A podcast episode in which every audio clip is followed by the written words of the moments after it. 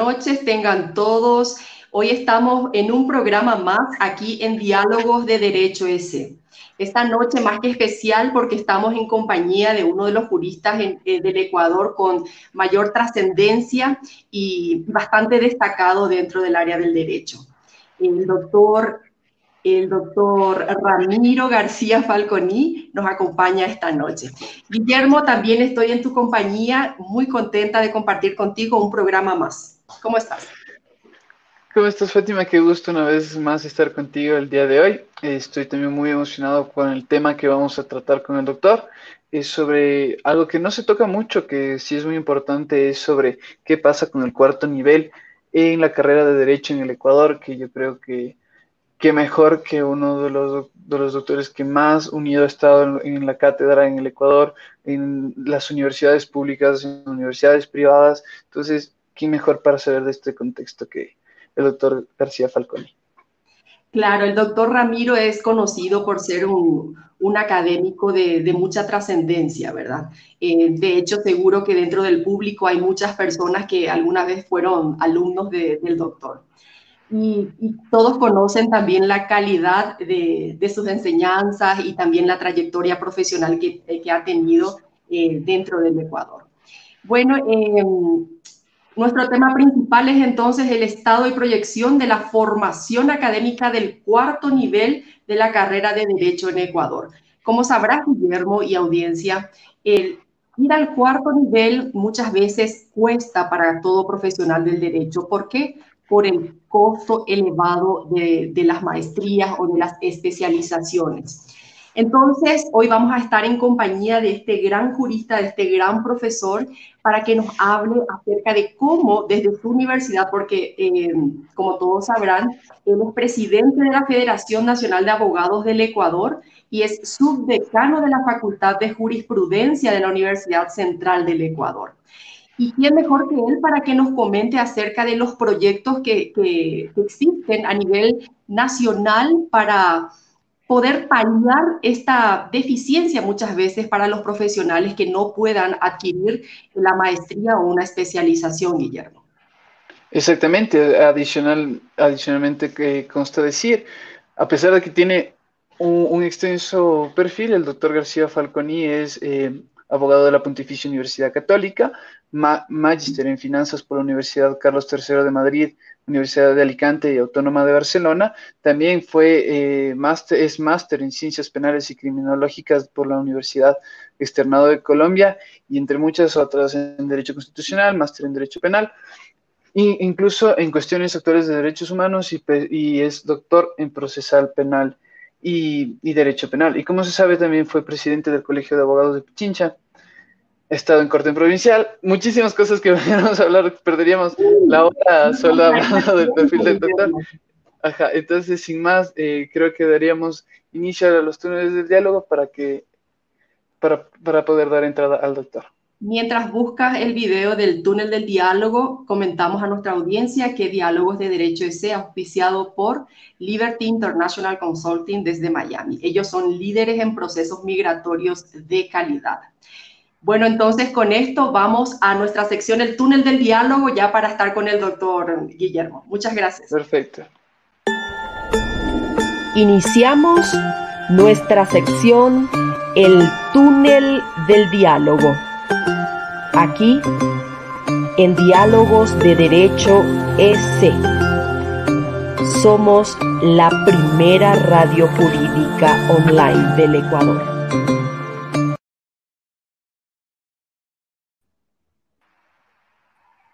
Doctor, muy buenas noches. Buenas noches, ¿cómo están? Un gusto, muchas gracias por la invitación. Y un saludo para todos los, bueno, serían televidentes y, y escuchas. Exacto, somos como algo innovador, doctor. Muchos no entienden cómo una radio puede verse y todo eso. Estamos ya en la... Bueno, eso, es el futuro, ¿no? Yo creo que el, futuro de la comunicación eh, se veía venir, era lo digital, es lo digital. Ahora ya no es del futuro, ahora es del presente. Eh, claro, a uno todavía se le hace raro hablar de televisión a algo que no sale por la TV, sino por un computador y todavía se le hace raro llamarle radio también a algo que se escucha por un computador y no a través de un artefacto. Eh, pero, pero bueno, esto es, lo que, esto es lo que tenemos y es lo que se viene, es lo que ya está, no, no lo que se viene, esto ya no es futuro, esto es presente. Así que un gusto. Asimismo, doctor, bueno, le comento que nosotros somos estudiantes de la Universidad de los Hemisferios, Guillermo es de la Universidad Católica, eh, nos hemos unido para realizar este gran proyecto, para colaborar a la academia con los estudiantes y también con los profesionales del derecho. Tener un espacio para comentar acerca de las innovaciones de nuestra carrera y en este caso, como hoy vamos a conversar con usted, eh, las, novedades que tenemos en cuanto a a las maestrías, a especializaciones, a cómo el profesional de hoy tiene que perfeccionarse, cómo tiene que adquirir necesariamente alguna especialización. Bueno, doctor, eh, una vez más le eh, agradezco. Una, pregunta, eh, ¿cuál es el, link al que, al que pueden acceder los televidentes o los que estén interesados en esto? Digo para, para, para ponerlo en redes sociales ahora, porque esto sale en vivo, ¿cierto? Sí, estamos en vivo. estamos saliendo en vivo. Okay. Sí, en este momento eh, desde la plataforma le, vamos a enviar el, enlace, pero también lo vamos a publicar para quienes nos estén escuchando en este momento para poder compartir. Exactamente. Bueno, entonces Guillermo se encarga del link. También le hemos etiquetado en el Facebook. Si usted ve en su, en su página, nos da un, un aceptar y también su público va a estar observándolo, doctor. Bueno, mi querido Guillermo, empezamos con nuestras preguntas. Contigo, Guillermo, por favor. Muchas gracias, Fátima. Eh, doctor, con todos los cambios que se ha sufrido a nivel mundial con el tema de la pandemia, yo puedo dar fe de eso. Estoy haciendo un máster en criminología a través de la Universidad Internacional de Valencia online. Realmente no, ya, no, ya no se encuentra ninguna diferencia en hacerlo aquí o hacerlo allá. Eh, pero considera que la carrera de derecho aquí en el Ecuador debería reinventarse con esta nueva, con esta nueva realidad. Mire, yo creo que eh, esto que usted llama una nueva realidad, eh, sin duda constituye un catalizador más que un factor de cambio. ¿A qué me refiero? Los cambios ya veían venirse. Los cambios tenían que darse. Esta eh, epidemia y las condiciones que ha generado eh, lo que ha hecho es exacerbar esos cambios y potenciarlos. En algunos casos, eh, darles mayor velocidad. Si usted me preguntaba, por ejemplo, en enero, ¿cuándo íbamos a tener en Ecuador audiencias eh, judiciales telemáticas? Yo le hubiera dicho que como para 2030, 2035. Sin embargo, de junio acá yo he tenido más de 10 audiencias telemáticas en mi actividad profesional. Es decir, aquello que nosotros veíamos como un, un tema a futuro, muy a futuro, pues hoy por hoy lo vemos como un presente, como un tema de actualidad, como algo con lo que tenemos que lidiar el día a día. Y esto se aplica también al entorno educativo. El derecho cambió, pero no cambió por epidemia. Ojo, no.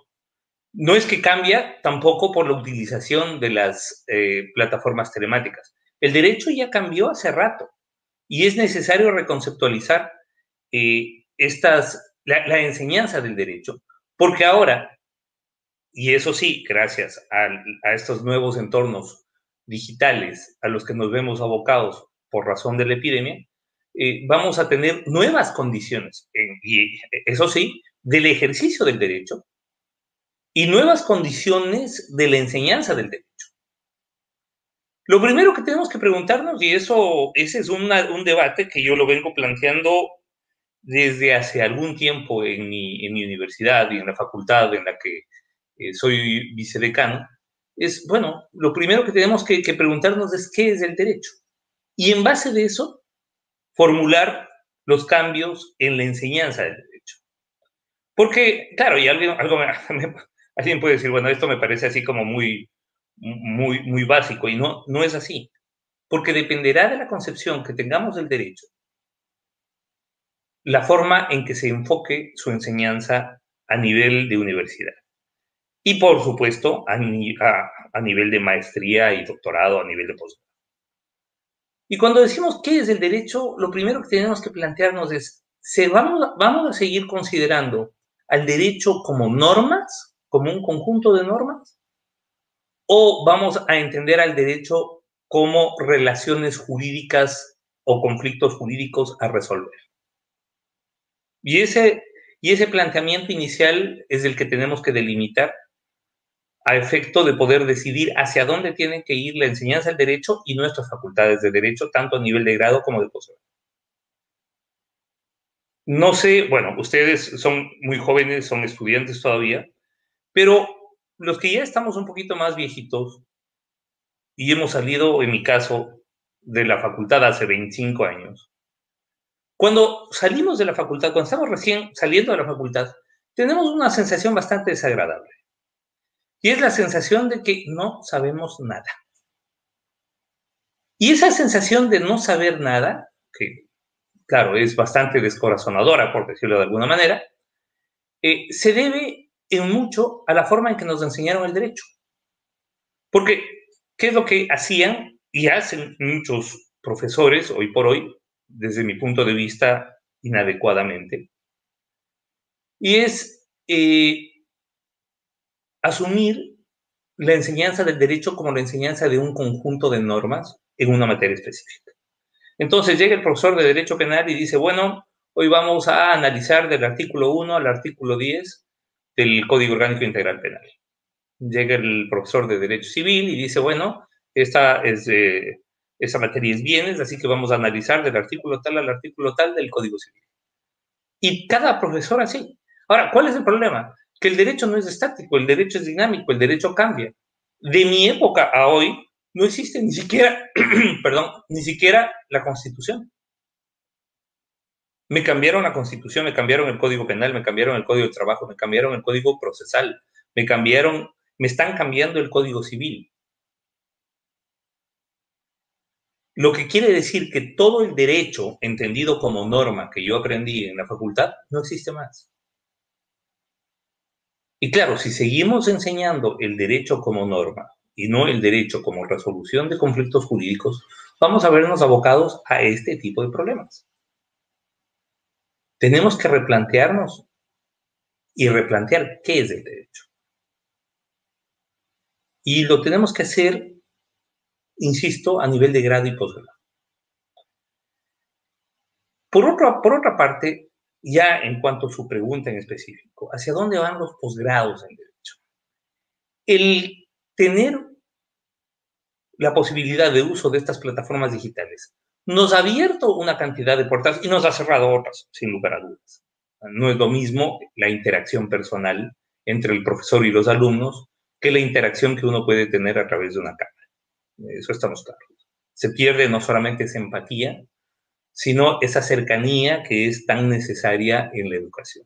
Pero se ganan otras, otras cosas. Justamente el que ustedes, por ejemplo, en este momento y yo podamos conversar. Y posiblemente estando a, mucha distancia. Porque Da lo mismo conversar conmigo vía telemática a través de esta plataforma o conversar con un profesor que está en este momento en Hannover, Alemania, o en Madrid, España. Y claro, esto nos abre una cantidad de puertas. Ahora, si es que hablamos de los posgrados, y eso, eso, eso nosotros lo hemos venido haciendo desde hace años en la Universidad Central, eh, es el internacionalizar, y ese es el otro de los, otro de los efectos, es internacionalizar la enseñanza del derecho. Uno de los grandes efectos que ha tenido el derecho ecuatoriano, si es que hay algo a lo que podamos llamar derecho ecuatoriano, ha sido su capacidad de, desarrollar, de desarrollarse, si es que podemos decir desarrollo lo que hemos tenido, mirándose al ombligo. Es decir, siendo autorreferentes, con una concepción totalmente parroquiana del derecho, con referentes de muy bajo nivel, pero que eran nuestros. Y se trataba de que el jurista ecuatoriano y de que el estudiante de derecho ecuatoriano sobre todo, no mire hacia afuera, sino mire solamente hacia lo que tenemos acá. Y lo que teníamos acá, vale decir con, con, con honrosas excepciones, es como que muy poquito, ¿no? si nosotros nos ponemos a, pensar, por ejemplo, eh, los tratadistas que hemos tenido en materia penal hasta hace 10 o 15 años, y vamos a ver que las teorías que manejaban eran teorías que habían sido desechadas en Europa en la década de los 50 del siglo pasado. Es decir, llevábamos más de medio siglo de retraso, fácilmente. Ni qué hablar eh, de materia constitucional. La filosofía del derecho aquí en el Ecuador ha sido prácticamente inexistente. Y así podríamos hablar de casi cada una de las, eh, de las materias eh, que componen la malla curricular de una carrera de derecho el abrir la puerta hacia la internacionalización de la enseñanza del derecho, eso, por supuesto, nos ha dado muchas perspectivas y perspectivas diferentes. Y esto se ha generado a través de qué? A través de los jóvenes en su momento, como quien habla, alguna vez fui joven también, que decidimos salir y estudiar afuera.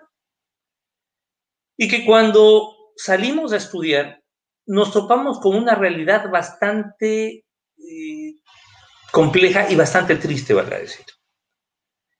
Y es que lo que habíamos aprendido en la carrera de Derecho no tenía nada que ver con los temas que se estaba debatiendo afuera. Mientras, y, yo sé que estoy, voy a hablar de un gran jurista, pero que creo que había un desfase en su tiempo. Juan Larreolín, por ejemplo.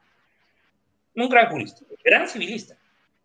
Pero mientras él planteaba, por ejemplo, discutir la validez del divorcio,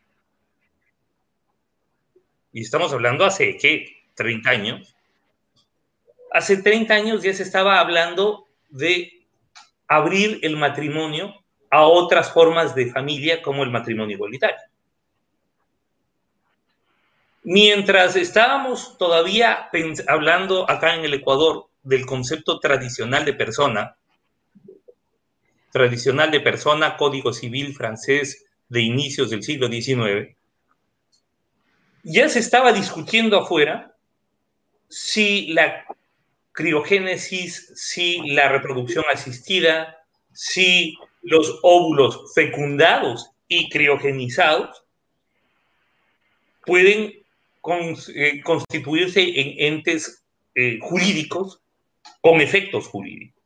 Entonces, claro, había una brecha brutal, mientras acá seguíamos debatiendo al, al derecho penal o debatiendo alrededor de un derecho penal construido en base del, del, delito de homicidio simple, del homicidio doloso. afuera estaba ya debatiéndose otras cosas totalmente diferentes. Doctor, disculpe, ¿y usted piensa cuál fue la causa principal de, habernos quedado en el tiempo, vamos a decirlo, en cuanto a, temas de, trascendencia dentro del derecho? Bueno, nos pasó lo mismo que sucedió con el resto de Latinoamérica, simplemente nosotros salimos más tarde. Y, ya lo dije hace un momento, es esa visión parroquiana del derecho. Esa visión de que, ah, no, es que tienes que estudiar, por ejemplo, una de las cosas que nos decían cuando, cuando nos graduábamos del colegio, yo estuve en un colegio bastante cosmopolita. La mayoría de mis compañeros salieron a estudiar fuera. Ya. Pero a los que íbamos a estudiar derecho nos decían, no, no, es que tú derecho tienes que estudiar acá. Porque las leyes son diferentes. Es decir, claro, partíamos del derecho como normas, con un conjunto de normas, y claro, cada, cada, cada país tiene su ordenamiento jurídico propio. Pero ese ordenamiento jurídico propio, lo que no nos dijeron es que ese ordenamiento jurídico propio responde a estructuras jurídicas comunes, a estructuras de cultura jurídica común. El principio de legalidad es el mismo aquí, en Francia, en Alemania, en Estados Unidos. La presunción de inocencia es igual. Simplemente lo que cambia es el grado de complejidad del debate jurídico que se da en otros países. Porque no es que tenemos un dolo ecuatoriano y un dolo alemán. El dolo es el dolo, punto. esto sería como, como pensar que no hay que estudiar física afuera porque la ley de la gravedad es diferente en España que en, Ecuador. O sea, es así de, es así de tonta la perspectiva, digamos, ¿no? Entonces, claro, nos vendían la idea de que teníamos que estudiar en el Ecuador.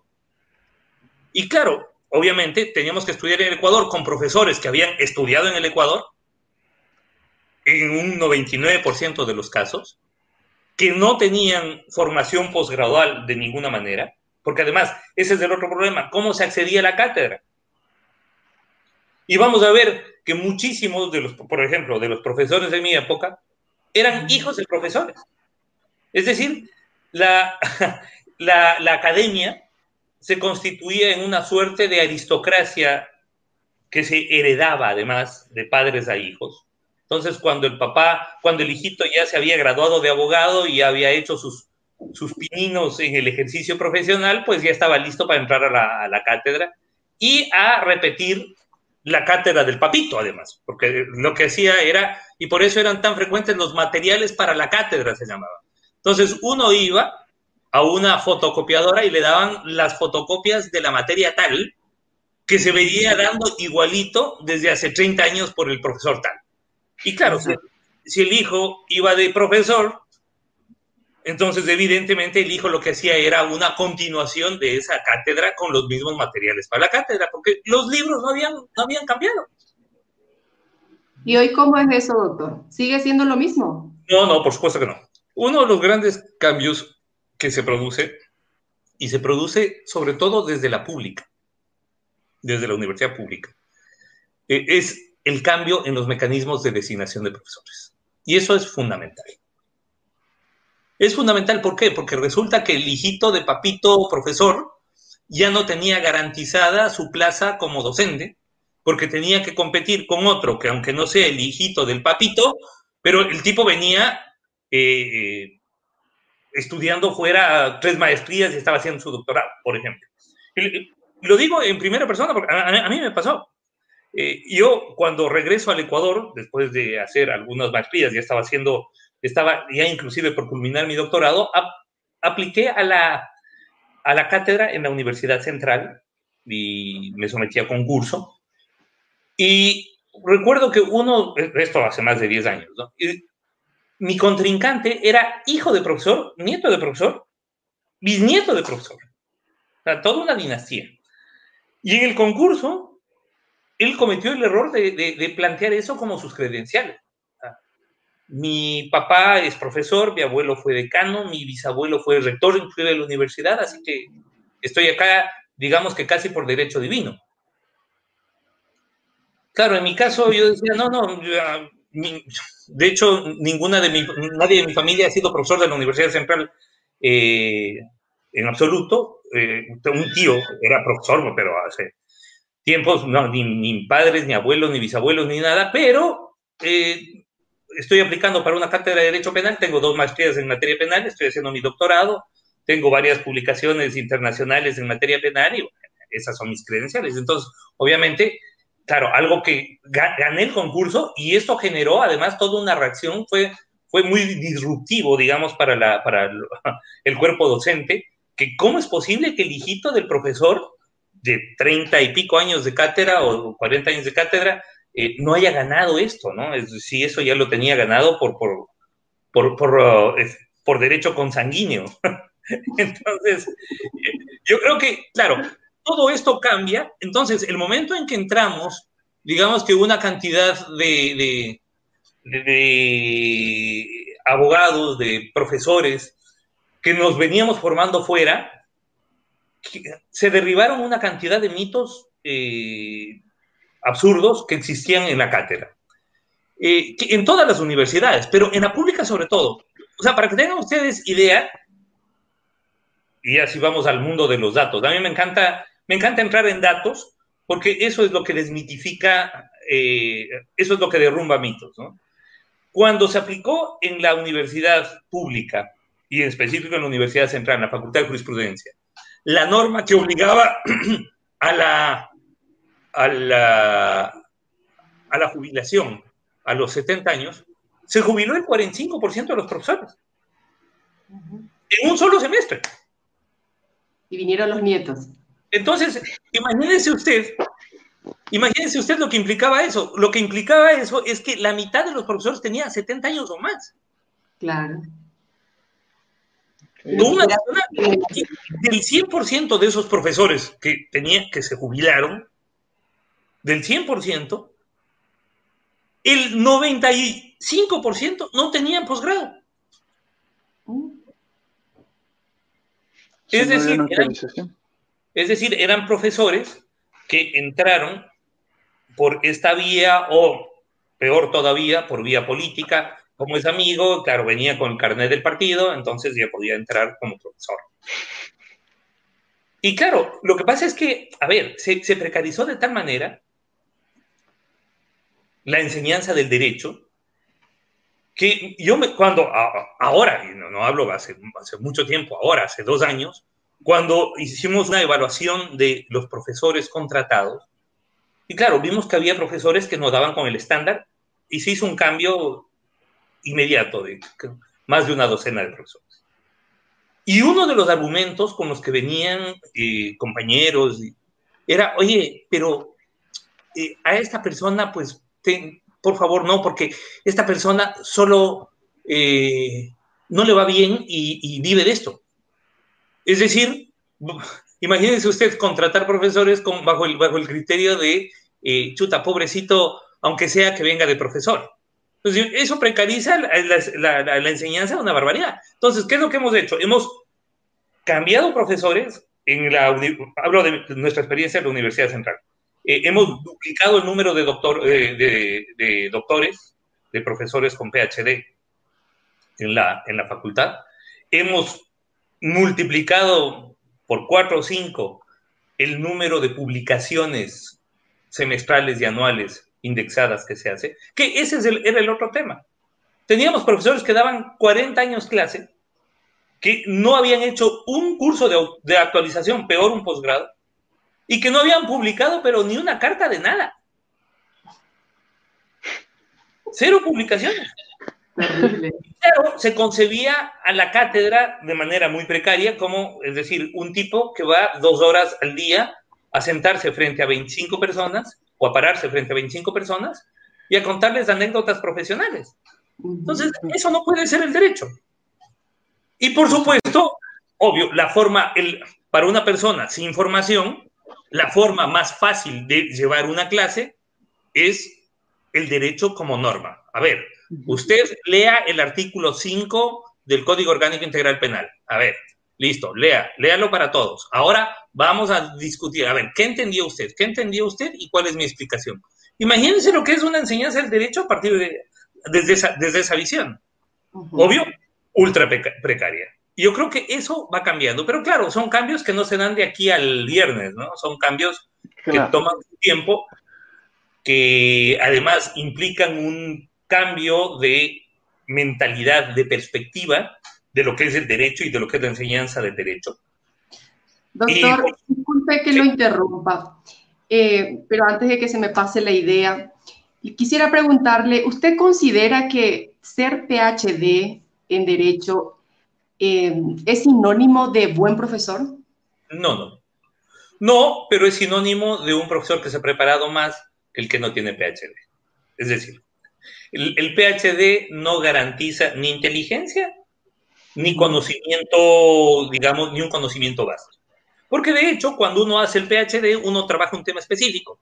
Entonces, como dicen en España, uno aprende casi todo de casi nada. Uno se vuelve un experto en una gota de un océano jurídico.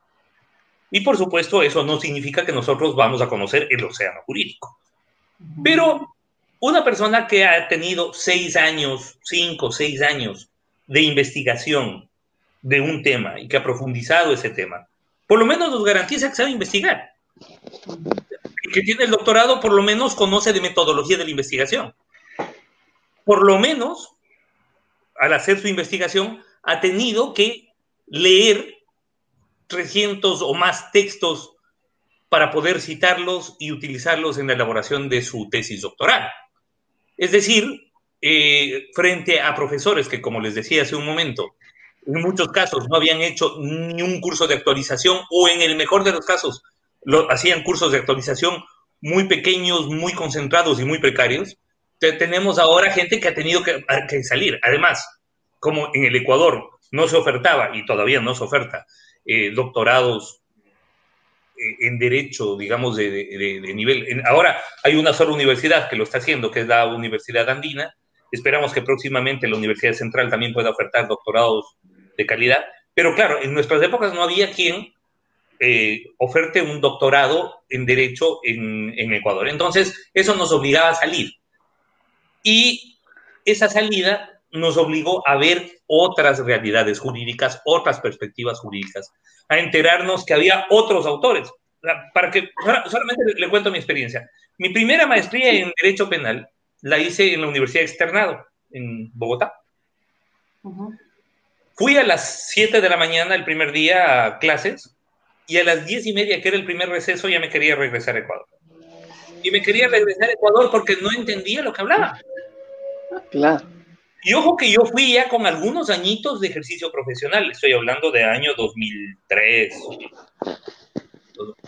Yo ya tenía algunos años de ejercicio profesional, ocho al menos, y todavía, mejor dicho, recién en ese momento me enteraba que había un señor Roxin, un señor Jacobs, un señor Alexi, un señor Habermas, es decir, que había otras perspectivas del derecho que no eran simplemente a qué, porque ese es el otro problema.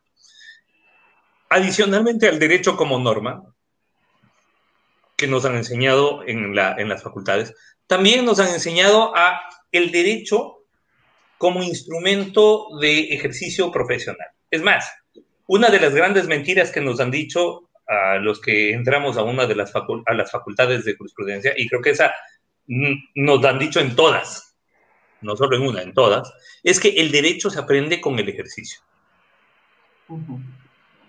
y, y, claro, nada más falso que eso. El derecho se aprende en las aulas. Porque el derecho es ciencia. El momento en que, el momento en que le hacemos al derecho una actividad empírica, lo que estamos es degradándolo al nivel de artesanía, no de ciencia. Porque claro, a clavar clavos y a hacer buenas puertas se puede aprender con la práctica. Un carpintero que tiene dos años de práctica seguramente va a producir eh, puertas diferentes que uno que tiene 20 años de práctica y que los hace mucho mejor y que tiene mucho más de experiencia. Pero si yo voy donde el carpintero que tiene 20 años de práctica y le pido que me resuelva la fórmula de, la, de las palancas, seguramente me va a decir, ¿qué es eso? A pesar de que todos los días la aplica cuando pega el martillazo al clavo y el clavo se introduce. nunca me va a poder decir cómo se cuantifica la fuerza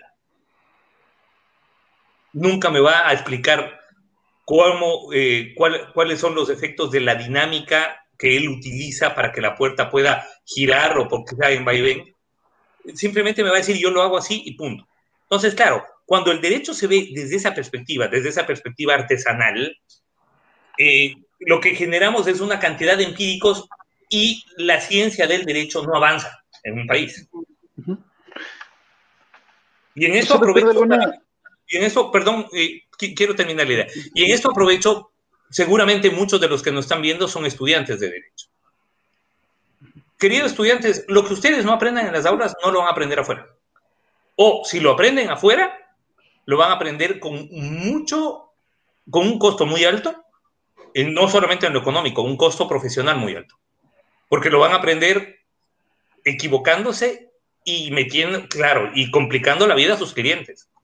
Entonces, pobres clientes, ¿verdad? Entonces, que ustedes, lo que ustedes aprenden, lo que ustedes no aprenden en la carrera, y no aprendan, por supuesto, en los posgrados, que el posgrado, además, el posgrado no es, una, no es el, año 6 y 7 de la carrera, ¿no? Porque mucho, ese, es, ese es otro, y ya que entramos al tema de los posgrados, ¿cómo se tiene que conceptualizar un posgrado de Derecho? El posgrado de Derecho no es el año 6 y 7 de la carrera, no. El posgrado de Derecho es el mecanismo de profundización de conceptos específicos en la, para, para que el jurista pueda, pueda formarse. Y es por eso que ciertas maestrías, había maestrías en derecho. ¿En derecho qué? No, en derecho. Y claro, eran maestrías en cualquier cosa. En la central teníamos una maestría horrorosa que afortunadamente ya terminó, sirvió para que algunos profesores que no tenían maestría puedan poner el título de magíster. Que además es muy gracioso porque ah, muchos juristas se ponen MSC. No existe el MSC en Derecho. El Magister of Science está eh, dirigido hacia, otro, hacia otro, otras ramas del, del, conocimiento. Realmente debería ser un Magister Legum, el LLM. Pero, pero bueno, esto ya. Pero bueno, ya sirvió para que alguna gente pues se ponga el MSC después de la firma, pero era una maestría que se llamaba maestría en docencia jurídica. Y claro, donde recibían penal, civil, laboral, procesal, todo.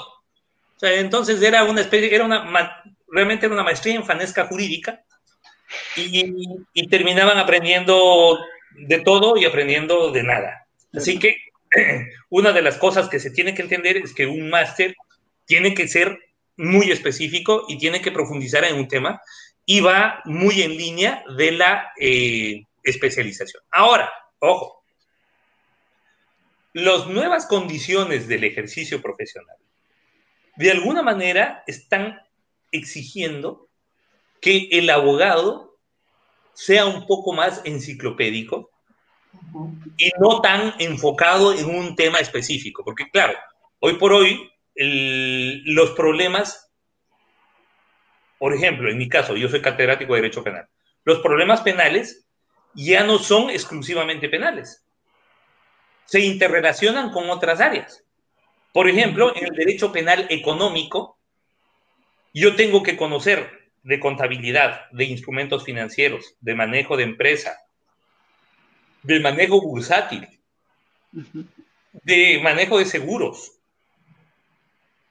para poder enfocar adecuadamente el tema penal económico. Y el artículo 282, perdón, el artículo 282, por ejemplo, el, el del COI, eh, el, el, no obedecer mandato de autoridad competente, te obliga a saber ciertas cositas, detalles de administrativo, en qué momento estoy incumpliendo. El derecho, eh, el derecho penal ambiental. Cuando uno, va, cuando uno va a defender a una empresa o va a presentar una denuncia y luego una acusación contra una empresa por daño medio, medioambiental, uno tiene que conocer la legislación medioambiental para poder configurar el ilícito penal a través de la, eh, de la violación de las regulaciones específicas que hay en la materia. El tema de violencia de género. Género se está constituyendo ya en, se ha constituido, no, sé, no es que se está constituyendo, desde hace mucho, en una estructura jurídica específica. El tema de los derechos de género, derechos de la mujer, donde además no solamente es lo jurídico, sino inclusive lo sociológico lo que juega. Por ejemplo, cuando hablo de femicidio, el femicidio se define desde una estructura de poder abusivo ejercido por el hombre hacia la mujer que termina en la muerte de la mujer. ¿Cómo puedo definir esa estructura de poder desde el derecho? No, imposible. Eso tengo que ir hacia conceptos más de, de corte sociológico, de corte victimológico, y por eso es que la criminología tenía un desarrollo importantísimo. Y uno de los grandes motores de desarrollo de la criminología ha sido la criminología feminista, sin duda. Pasó lo que siempre pasa. Llegaron las mujeres a una, a una área determinada y lo hicieron mucho mejor que nosotros. Y, y, eso tenemos que reconocerlo. La criminología eh, feminista, la criminología realizada por mujeres desde una perspectiva de género, ha enriquecido muchísimo el debate criminológico, pero... Bruta.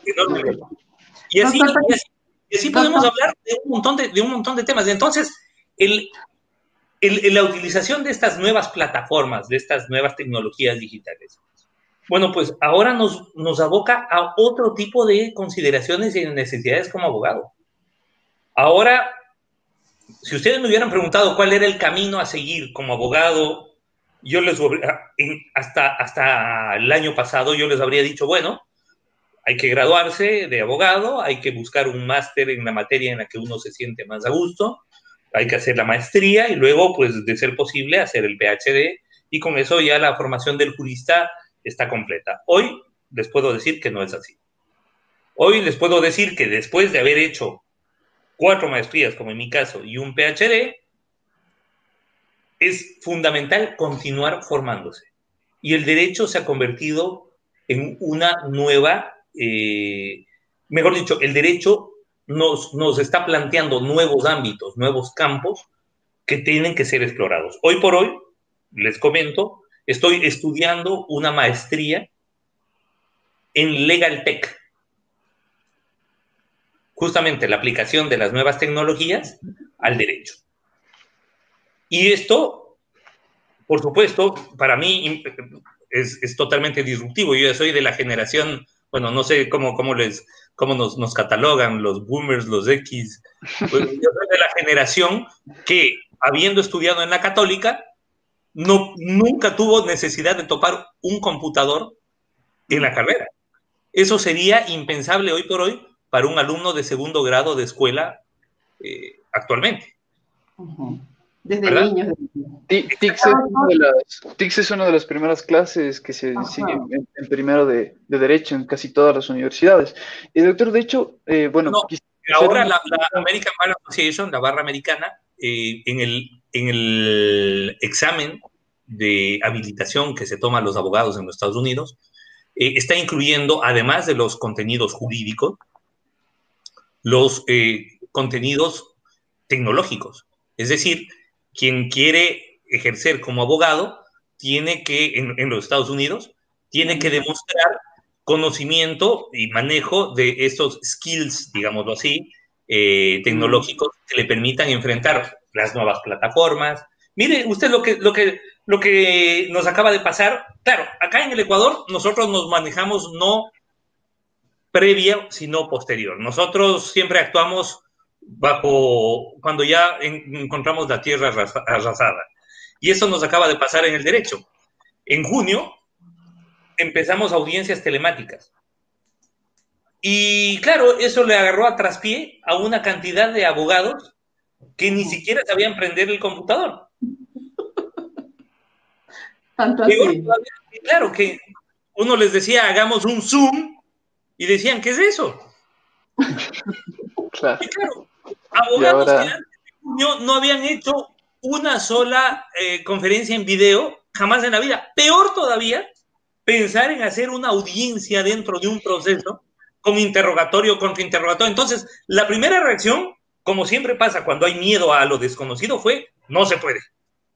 No se puede. Claro, entonces hubo una cantidad de voces. Nosotros hicimos una, nosotros hicimos una, una pequeña estadística y de cada 10 ojo, de cada 10 opiniones que se daba sobre las audiencias telemáticas y sobre los juicios telemáticos, 9 eran contrarias y todas hacia el no hay cómo.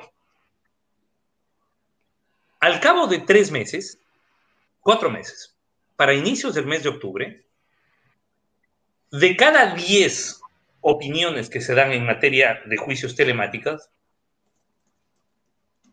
nueve son sí se puede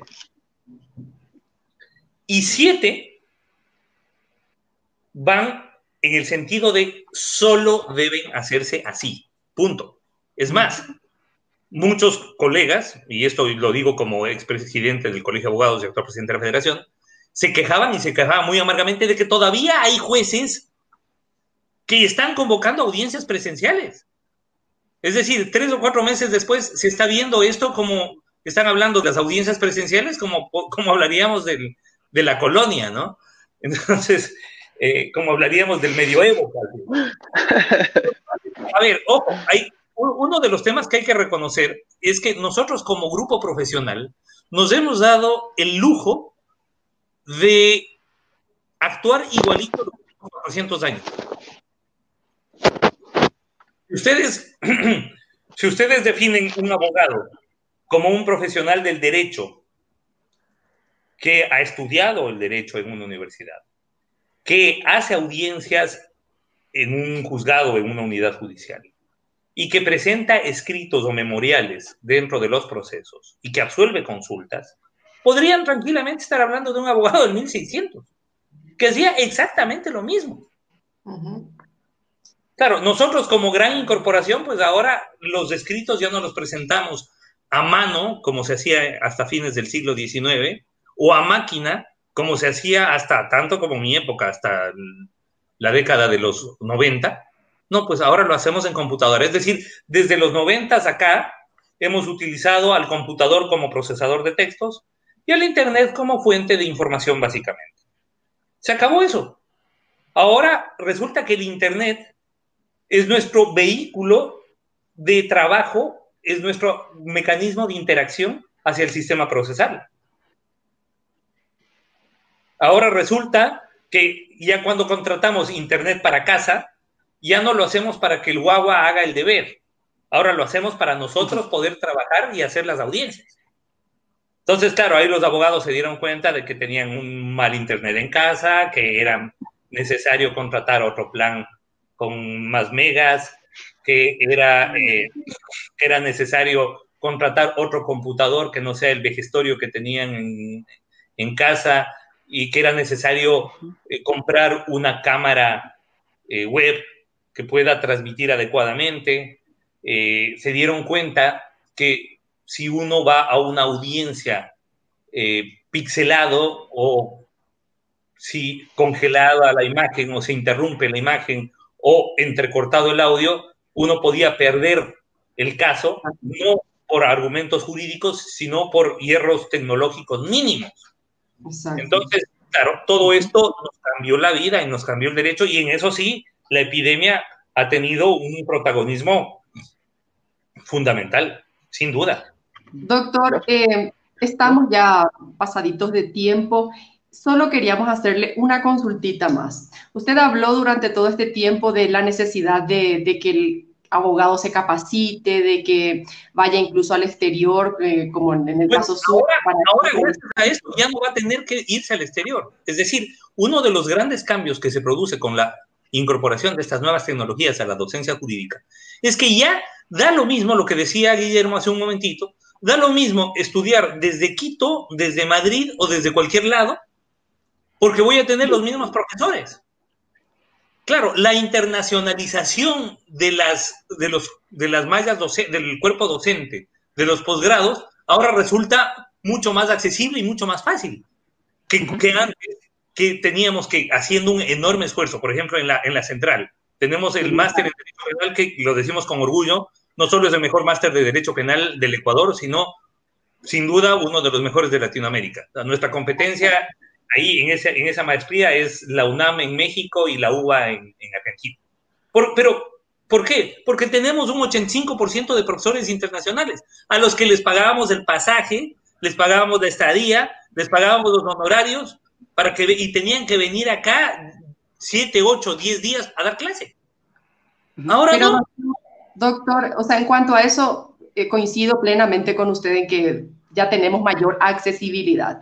Pero sin embargo, doctor, no todos tienen la posibilidad económica de pagarse una maestría.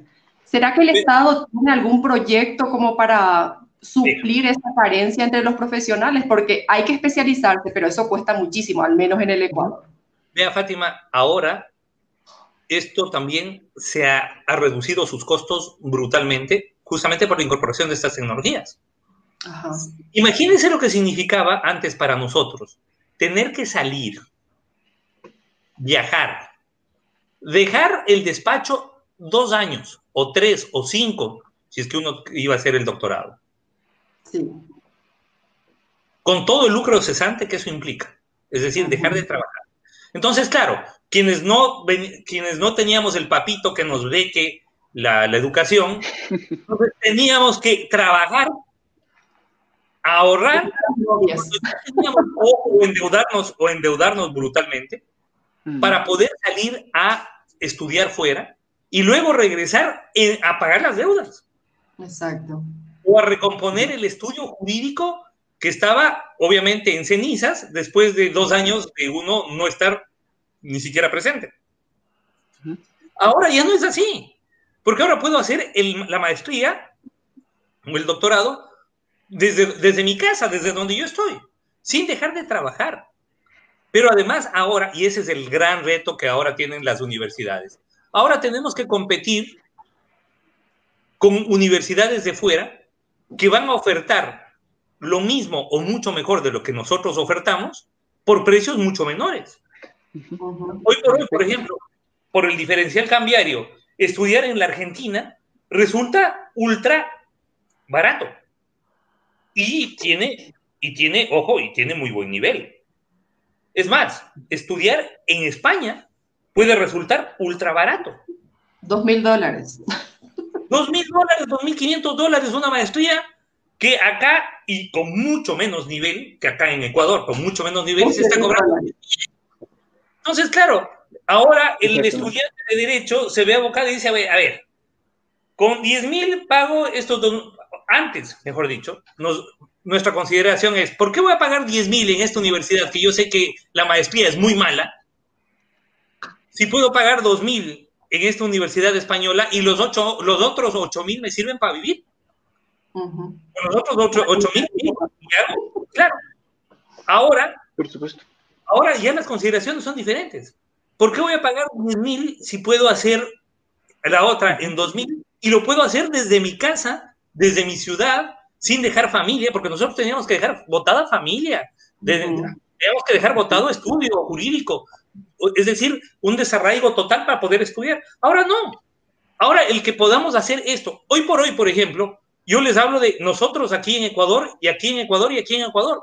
Y yo no, yo no estoy en Ecuador, estoy en Sevilla, España, en este momento. Porque vine a dar clases, yo soy profesor del doctorado en la, de la Universidad de Sevilla. Por eso cuando usted me dijo 7 de la noche, yo decía, ah, es, una de la, de la mañana, claro, ahorita son 2 y 30. Está bien, pero mire usted, o sea, si yo no se lo digo, usted no sabe. Claro.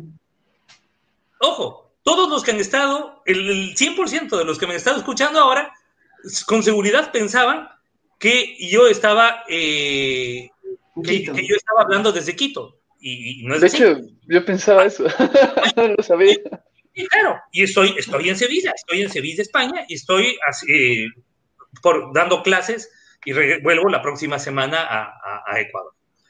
Mire usted, ahora, hay un tema, hay un tema, veo un, comentario bastante interesante. Los estudios de posgrado que ofrecen las universidades son igual de costosos que las universidades privadas. Sí, pero de mucho mejor nivel.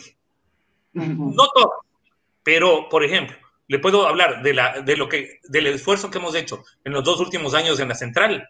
Claro, incomparablemente mejor nivel. ¿Por qué? Porque tenemos la ventaja de que no vemos, con todo respeto a las, a las privadas, que no vemos al tema de la educación de posgrado como un negocio.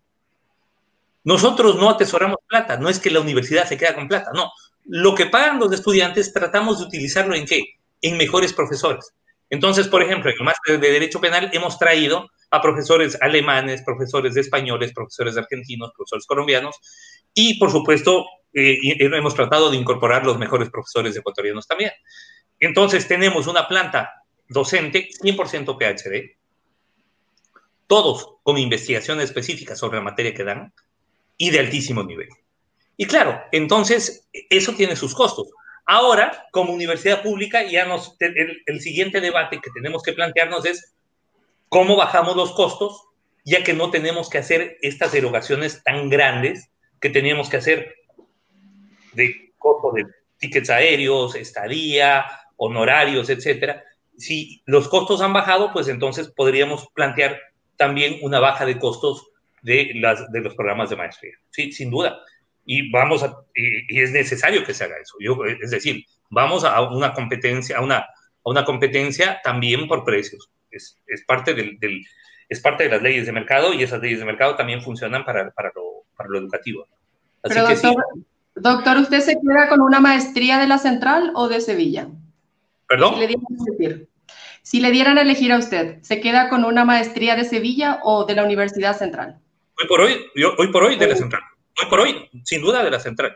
Porque tengo, lo que pasa es que nosotros tenemos posibilidades que ni siquiera la, una universidad española tiene, que es el de traer profesores, eh, por ejemplo, eh, colombianos, argentinos, eh, tener otro, una, una, cantidad de visiones diferentes.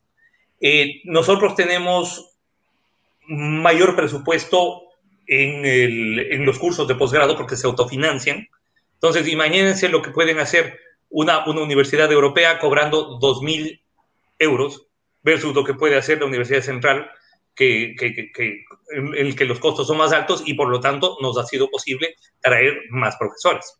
Aparte, estamos nosotros sometidos a diferentes regulaciones eh, jurídicas. En, en, España, por ejemplo, el 70% de los profesores de la maestría deben ser profesores de, la, de pregrado de la universidad. Nosotros, como no tenemos esa, esa, esas limitaciones, hemos podido ampliar los profesores de fuera de la universidad a un 80%. Entonces, el 80% de los profesores del máster de Derecho Penal son profesores de fuera. Son profesores de alemanes, de españoles, italianos, argentinos, colombianos. Entonces, claro, eso nos da la posibilidad de hacer un programa mucho más cosmopolita y diferente. Ahora, ojo, estoy hablando de una universidad y estoy hablando de una facultad. Eso no puedo yo garantizar que se replique en todas las universidades públicas y en todas las facultades de derecho públicas. Pero sí, sin duda, eh, las cosas han cambiado. Eh, el doctor Diego Andrade, mi querido amigo, eh, profesor de la Universidad Católica de Ibarra, nos dice, los exámenes de los maestrantes en pregrado, ¿cómo deberían ser ahora? Un fuerte abrazo, doctor Andrade. A ver, los exámenes no tienen por qué cambiar. Los exámenes de maestría, ya que estamos hablando de maestría, ya no pueden ser el típico examen escuelero de pregunta, igual a los exámenes de, de, pregrado. Si hay uno de los temas que se tiene que incentivar en el posgrado, se haga donde se haga, es el tema de la investigación. Uh -huh. Entonces, los exámenes a nivel de, de, de, maestría tienen que ser fundamentalmente de investigación académica. Se tiene que impulsar, se tiene que obligar a los estudiantes a investigar. Eso es fundamental. Así que yo creo que nada diferente de lo que, de lo que hacíamos anteriormente, eh, es decir, enviar trabajos con me metodologías muy claras a los estudiantes sobre lo que tienen que hacer. Doctor, estamos ya sobre la hora y usted también está bastante tarde en España, tiene que ir a dormir. No se preocupe. Entonces, yo ya soy, ya soy, primero que yo duermo muy poco y segundo que eh, yo eh, a, a, lo largo del año viajo entre unas cinco o seis veces a dar clases en otros países con diferentes usos horarios, así que ya estoy bastante, bastante... para finalizar, para finalizar eh, yo diría que hay que tomar en cuenta, como les decía hace un momento, que ya no alcanza con simplemente hacer una maestría o un doctorado. Ahora mm. es necesario continuar educándose, continuar, continuar formándose, para poder seguir en el mercado laboral, porque simplemente, a ver, no es que las tecnologías van a reemplazar al abogado. Sí, algunas, algunas, algunas partes del ejercicio del derecho sí van a ser reemplazadas por las tecnologías. Es decir, todo aquello que se hace mecánicamente, sin duda, se va a reemplazar por un robot, por un software, como, como sucede en las fábricas y como ha sucedido por... Es decir, ahorita nosotros, a nosotros los abogados en Ecuador nos está pasando lo que a los taxistas les pasó hace tres años con Uber. Ya. ¿verdad? Y, no se puede parar los cambios a pedradas, como quisieron hacer los taxistas, o como, quisieron hacer nuestros abogados antes de junio, porque decían, no se puede, ¿y cuál era la solución? Cerremos la función judicial hasta que tengamos una vacuna. Una cosa de locos. Es decir, no tengamos justicia un año y pico. Eso es como cerrar las puertas del Estado. Eso no, no, no tiene sentido. ¿Verdad? Pero más allá de los talibanes de la presencialidad que todavía hay, todavía, todavía hay el cañón y dice, bueno, cuando tengamos la vacuna vamos a volver a lo que teníamos antes. No, lo que teníamos antes ya no se acabó. Las tecnologías, si hay algo que nos ha demostrado la historia, dos cosas. Uno, que las tecnologías no dan marcha atrás y que cuando se, y dos, que cuando las tecnologías se afianzan, ya no se vuelven a los estados anteriores. Exacto. Entonces, temas como inteligencia artificial, Temas como seguridad de datos, blockchain, temas como Big Data, temas como Legal Tech, van a ser moneda de uso diario. Ahora vamos a tener que debatir eso eh, porque además muchos de los servicios jurídicos van a cambiar, ya se incorporan otros players al, al, ejercicio del derecho, ya la Administración de Justicia deja, ha dejado de ser patrimonio exclusivo de los abogados. De hecho, la, estaba viendo ahora en España, a propósito de, este máster que estoy haciendo, que además obviamente es online, para, para, poder, para poder realizarlo, y que las startups jurídicas tienen a los abogados como un componente residual. Por ejemplo, la mm. mayor prestadora de servicios de smart contracts en España está, tiene un 80% de empleados ingenieros y un 20% de empleados abogados.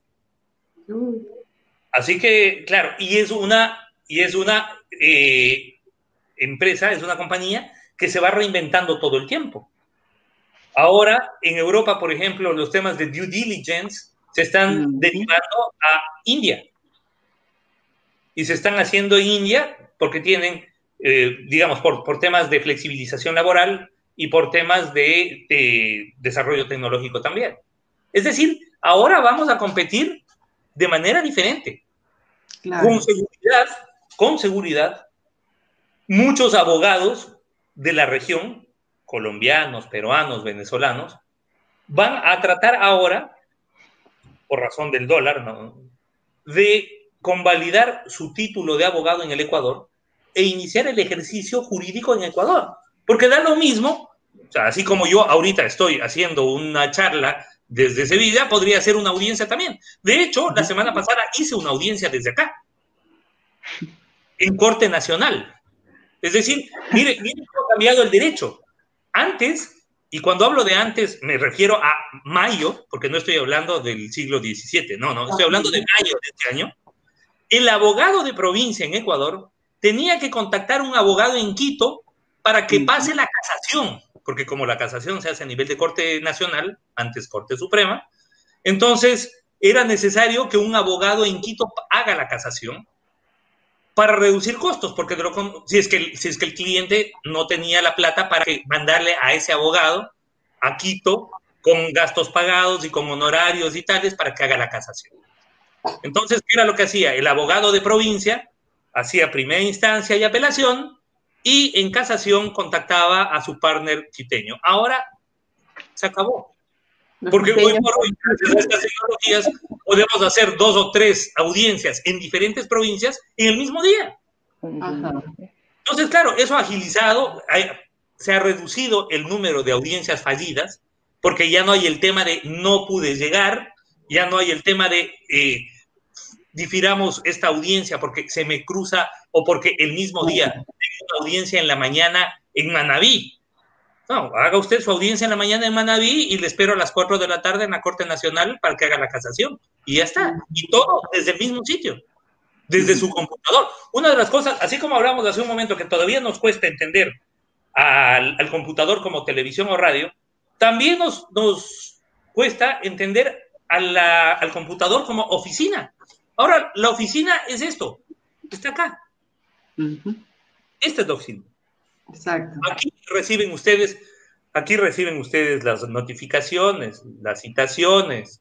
Aquí ustedes interactúan con los clientes 24/7. Mis clientes me escriben todo el tiempo vía WhatsApp. De cualquiera. Vamos a pagar el arriendo al WhatsApp ahora, doctor. doctor, mil disculpas, mil disculpas, doctor, por interrumpirlo, pero la plataforma ya se nos va a cortar. Eh, vamos a tener que invitarlo para que nos hable de este tema tan innovador de su nueva maestría. Eh, ya está cordialmente invitado. Vamos a, fijar una fecha para que sigamos conversando de temas tan interesantes con una persona que sabe full como usted. Bueno, mi querido doctor, que por Sevilla y, eh, felicitaciones por su nueva hija, por María Clara. Nos hemos enterado por las redes. Felicidades. muchas felicitaciones y agradecerle infinitamente por haber participado y por haber aportado a la academia. Guillermo, agradecerte también tu compañía y va a ser hasta otro próximo programa, mi querido Guillermo. Muchísimas gracias, Fátima, doctor. Una vez más, muchas gracias por estar aquí. Igualmente, eh, mis más sinceras felicitaciones por lo de su hija, un hermoso milagro. Eh, saludos a Luis, a Stephanie, que son compañeros nuestros que no están aquí, pero son parte de, del equipo como tal. Es más, Luis ha estado haciendo una, varias preguntas que no, no pudimos tomarlo. Eh, también él estaba bastante apasionado al tema. La única que le cogería es que él quiere saber dónde está haciendo la maestría en Legal Tech porque le encanta el tema y nos ha pedido expresamente que lo dé. Hay, hay, una opción de la, eh, hay la opción de la Universidad Francisco de Vitoria. este es un tema que fundamentalmente lo están enfocando las universidades privadas acá en España. Las públicas mm. les está tomando un poquito más de tiempo adaptarse a estos nuevos entornos. Yo estoy en la, Francisco de Vitoria, que es en Madrid. Ojo. Pero obviamente haciéndola desde, desde Quito y desde mi casa. Así que esa es una, esa es una opción.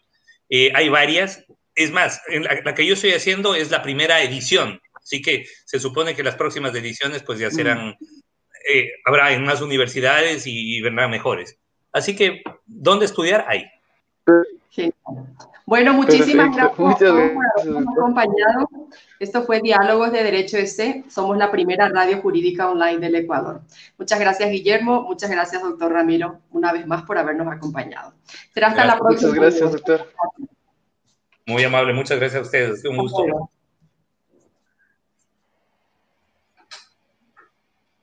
Podcast en Diálogos de Derecho S. Les invitamos a revisar la cuarta temporada de todos los materiales subidos al podcast de Diálogos de Derecho S. Somos la primera radio jurídica online del Ecuador. Podcast, cuarta temporada en Diálogos.